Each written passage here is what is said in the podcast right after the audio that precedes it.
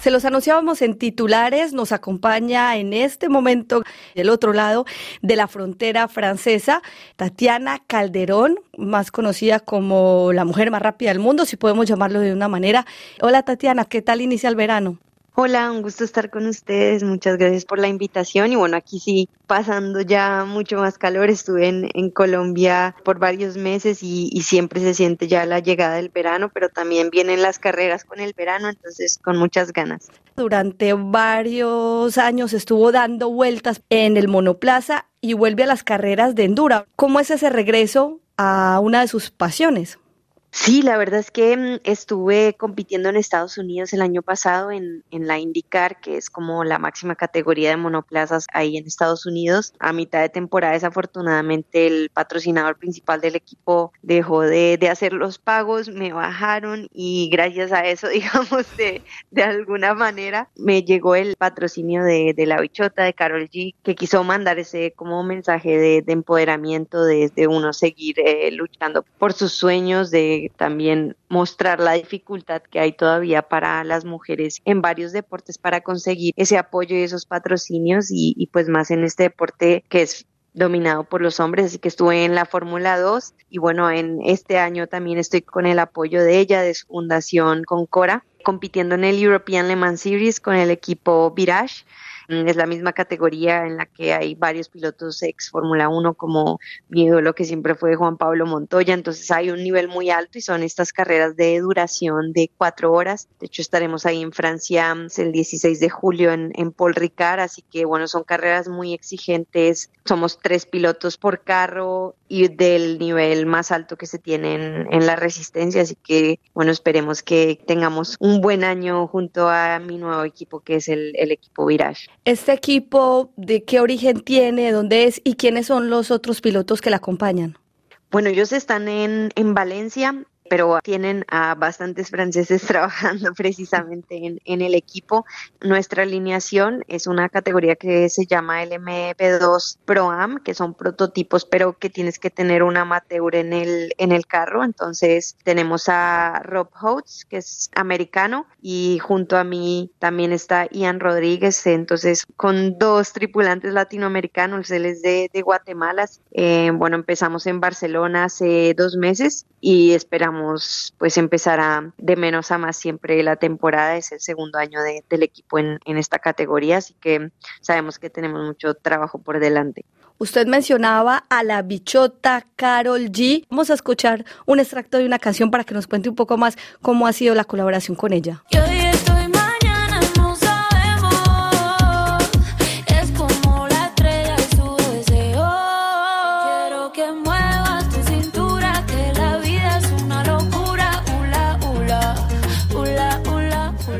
Aquí con un mensaje donde la vida es una, que hay que disfrutarla, ese mensaje, digamos, de alegría que se mezcla muy bien entonces con el deporte. Usted mencionaba el empoderamiento de la mujer. ¿Ella la contacta o cómo logran trabajar juntas? ¿Por qué ella decide trabajar con usted y por qué usted decide trabajar con ella? Sí, la verdad es que uno nunca sabe quién está ahí para apoyarlo. Mi hermana Paula, que es mi manager, ella conocía a alguien del sector de la música que había cubrido alguna carrera mía cuando estaba en los karts en Colombia. Entonces, pues mi hermana le dijo, nos quedamos sin patrocinador, tal vez sea pues casi que el, final de mi carrera. Él le dijo, bueno, pues voy a ver si a algún artista le interesa y, a los pocos días me empezó a seguir por Instagram Carol G.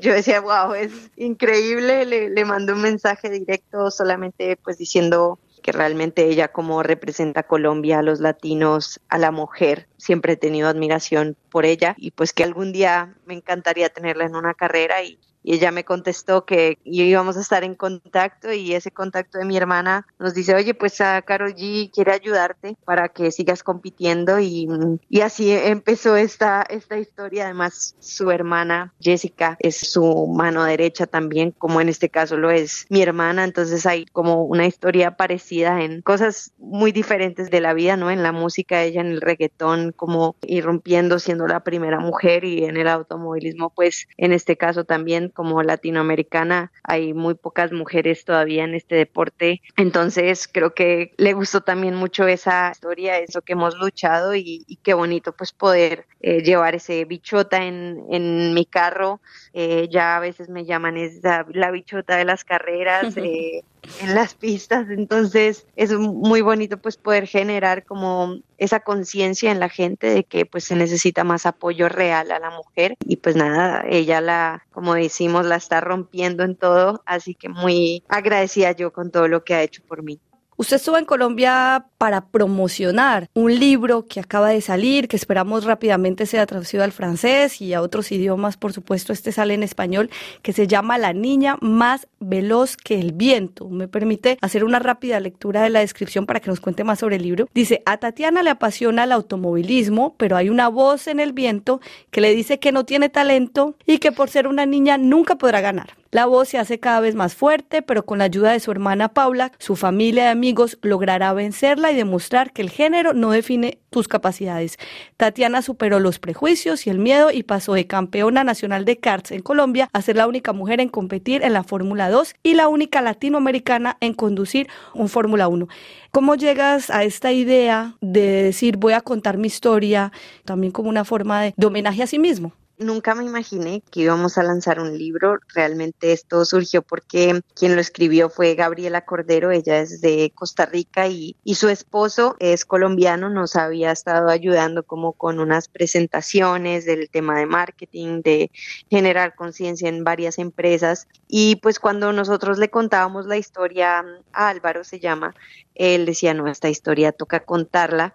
Gabriela estaba empezando a escribir sus, sus libros y pues como que al final ella dijo, bueno, yo quiero escribir esta historia porque hay que contarla, porque si no, ahí me di cuenta de que si uno no dice cuáles son las barreras que hay, eh, en este caso en el automovilismo, pues las cosas nunca van a cambiar porque la gente no sabe que tiene que haber un cambio. Entonces, logramos con la Corporación Juego y Niñez, todo lo que recaudemos con la venta del libro va dirigido a un programa de educación sin estereotipos, porque creo que todo empieza desde la educación, no solo de los niños, de los padres, de los docentes, el hecho de que a uno no le pongan límites a las capacidades, lo que uno pueda llegar a gustar, porque un niño no puede llorar o que le guste bailar o que le guste la cocina y que a una niña le pueda gustar el fútbol y los carros. Entonces ese es el mensaje que, que queremos pues mandar con el libro y hacerlo realidad con un programa de educación.